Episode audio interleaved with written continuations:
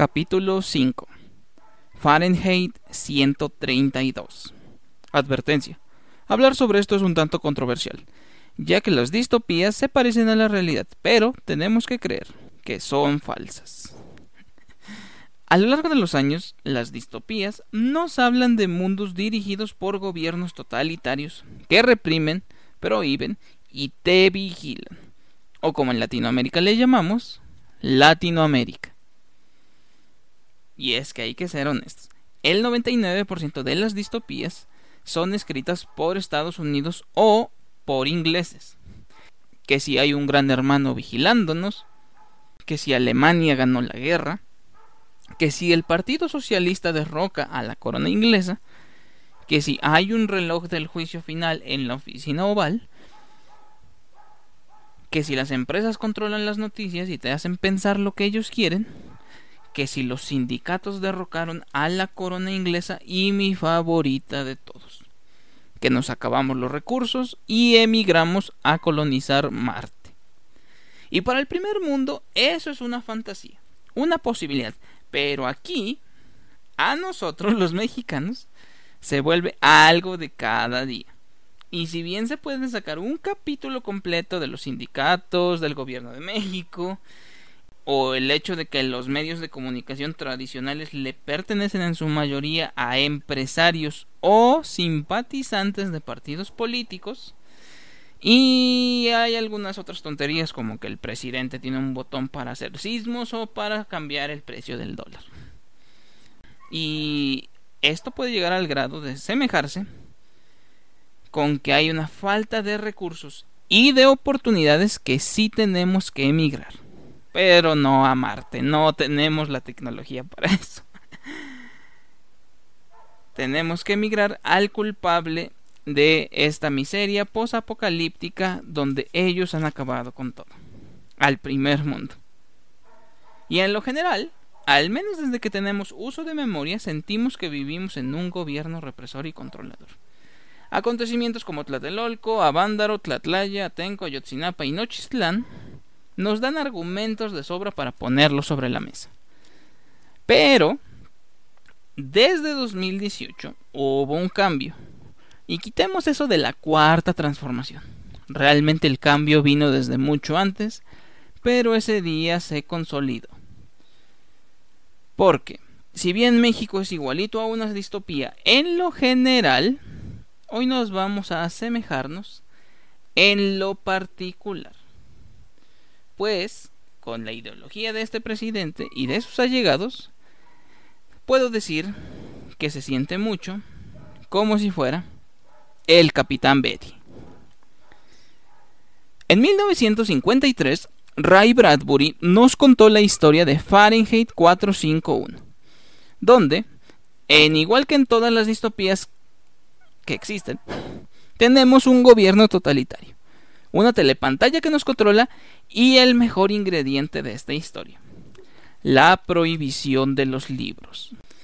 Así es, la encomienda de los bomberos en este mundo es quemar cualquier libro que exista. Y si se resisten, serán quemados junto con sus libros. Y el cuerpo de bomberos del Capitán Betty es el foco de esta historia, pues donde Montag, nuestro protagonista, parte de este cuerpo, duda de si lo que hace es lo correcto. Y comienza a dudar si tiene una razón por la cual estos libros deben de ser quemados.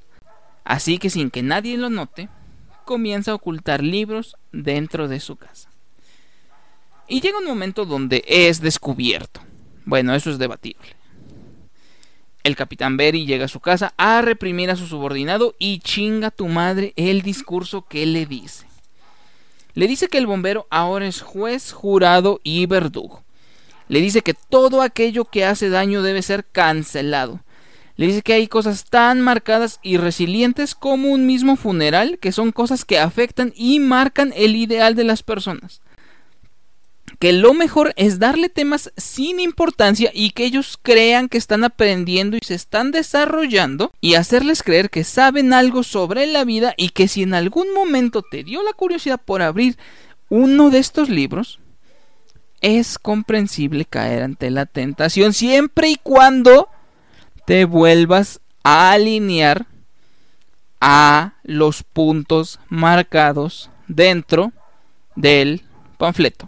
Porque debes de saber que lo que hiciste está mal, te debes de arrepentir y debes de volver al sendero del bien, porque aquel que piensa quiere saber más y aquel que quiere saber más siempre va a terminar frustrado, porque en este mundo todos tenemos que estar felices. Y mijo, pararte hoy en Twitter México es estar expuesto y cercano a lo más semejante que era la quema de libros frente a Montag. Pues desde que un grupo de la Ibero acosó a Enrique Peña Nieto y se involucró en el tema social, cazando Peñabots en las redes sociales, somos el punto de cacería perfecta. Sobre todo Twitter, porque seamos honestos, Facebook está más del lado de las señoras que publican y comparten amén. Señores que cualquier publicación con una mujer en primer plano le declaran su amor y le piden su número privado, aún así siendo un promocional de bimbo y de falsas buchonas, las cuales no tienen la ortografía necesaria para tuitear sus indirectas ni los lujos necesarios para verse relevantes en Instagram. Entre paréntesis, tienen casas con piso de tierra. Pero volviendo al tema.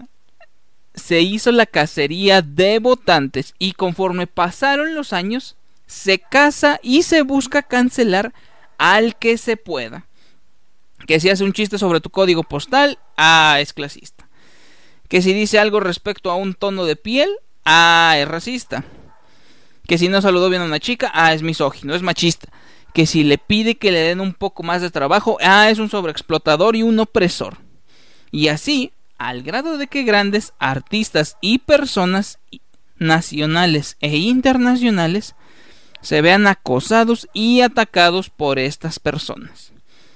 Llámese Víctor Trujillo, llámese Chumel Torres, llámese Adrián Marcelo, llámese cualquier persona que quiso hacer algo gracioso e interesante, cae dentro de una cacería porque podemos decir que en una escala de 80-20 de las tendencias de personas que son señaladas, solamente el número más bajo realmente era culpable. Lo demás estamos exagerando porque queremos ver caer la cabeza del otro. Porque el único premio de hacer todo esto es exactamente eso. Ver que alguien pierda todo lo que tenía. Y la otra parte, y es la que más asusta, es la de darles temas sencillos y banales y hacerles creer que tienen fundamento y trascendencia para intervenir y atacar a personas que verdaderamente tienen estudios. Y cosas desde los sexos, que para la biología son dos, y para la sociedad actualmente son como 40, donde tú puedes haber estudiado 5 años de nutrición, pero tú viste algo en TikTok. Y la obesidad es algo más cercano al body positive. Y la metodología de trabajo no sirve, porque el verdadero culpable de esto es el mes en el que naciste y sobre todo en el que nacieron tus padres. Y esa agenda se genera y se vuelve tan marcada que cuidadito te salgas de ella, porque la cancelación te va a tocar a ti. Eso sí, puedes seguir poniéndote tu pañuelo verde y tu blusa morada y automáticamente estás exhibida y automáticamente estás exhibida de casarte de blanco aunque despotricaste contra ello ayudaste a un hombre en Brasil a una red de trata de menores o estás esperando un hijo de un hombre casado y poderoso. La agenda progre en México es tan marcada y tan radical que hoy en día podemos ver en la condensa a gente gritando a lo puro pendejo a cualquier persona y queriendo opinar sobre cualquier otro tema social y o político haciendo que cosas como los mundiales, las premiaciones, las películas, los videojuegos, los libros, el arte, los deportes y todo lo que tenemos que hacer, tenemos que hacernos güeyes y dejar que estas personas quieran arruinar todos esos momentos felices. Pero afortunadamente para nosotros, esto solo pasa en Twitter. Y sabemos que al menos hoy, el mundo real no es Twitter. Y si ya estamos hartos de esos radicales que están buscando y quieren linchar a, en una plaza pública por un comentario a, que no sea afines a su ideología a cualquier persona, basta con apagar el wifi un ratito. O hacer exactamente lo mismo que hizo Televisa con Yo Soy 132 y demostrarles que el valor de lo que están pidiendo es completamente viable. Pues todos son una bola de idiotas. Y en este caso, el valor que están pidiendo es la atención que sus padres no les dieron y nunca les darán.